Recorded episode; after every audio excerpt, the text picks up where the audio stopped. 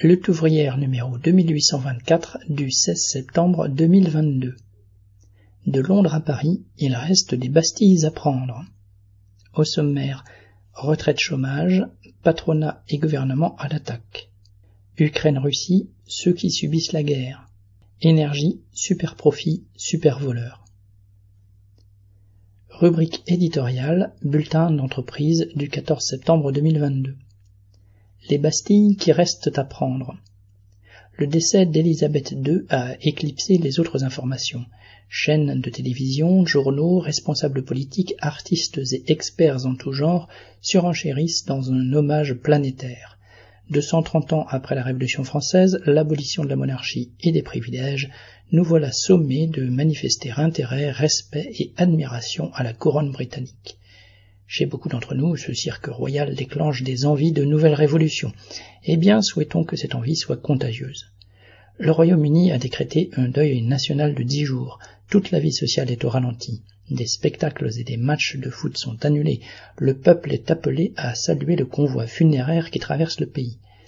Alors que les travailleurs britanniques sont engagés dans un bras de fer pour que les salaires suivent la flambée des prix, les chefs syndicaux ont annulé les grèves prévues cette semaine les salariés, assommés par les factures ahurissantes de gaz et d'électricité, sont censés attendre et rendre hommage à la reine. Voilà à quoi sert la monarchie britannique, saouler le peuple avec des histoires de princesses et de rois pour qu'il ne s'occupe pas de ses propres affaires. Exalter le chauvinisme et le respect de la tradition pour préserver l'ordre social avec ses injustices, ses inégalités et ses horreurs. Pendant soixante-dix ans, Élisabeth II a incarné l'Empire britannique. Elle a régné sur des centaines de millions d'hommes et de femmes à travers le monde, exploités, opprimés, voire massacrés lors des révolutions coloniales qu'ils menèrent contre la tutelle anglaise. La reine n'y était pour rien, mais si. Elle était la garante morale de sa continuité et de sa perpétuation. Mais si elle n'a servi que de décorum, elle a contribué à faire accepter leurs conditions aux opprimés. Citation. La reine incarnait l'unité nationale. Fin de citation, entend-on. Oui, l'unité où le petit peuple doit s'agenouiller au passage de nantis couronnés. L'unité qui fait que les uns vivent en parasites sur les autres. L'unité où la coiffeuse, le postier ou l'ouvrier intérimaire sont censés honorer ceux qui se transmettent titres, gloires, domaines et millions de pères en filles ou en fils.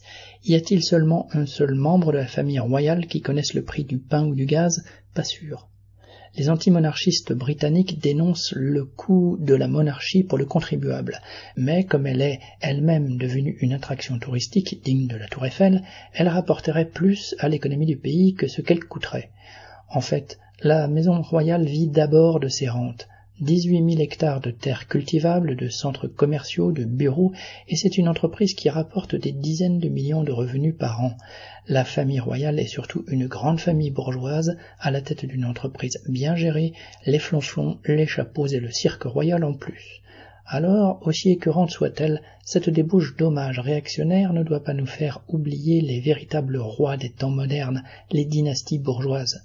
Celles-ci ne passent pas leur vie à se faire prendre en photo devant des manoirs de notre âge, elles sont à la tête de holdings et de grands groupes et règnent sur le secteur du luxe, de la banque, de l'automobile, de l'armement, de la pharmacie, et ce sont surtout ces rois-là qu'il faut détrôner.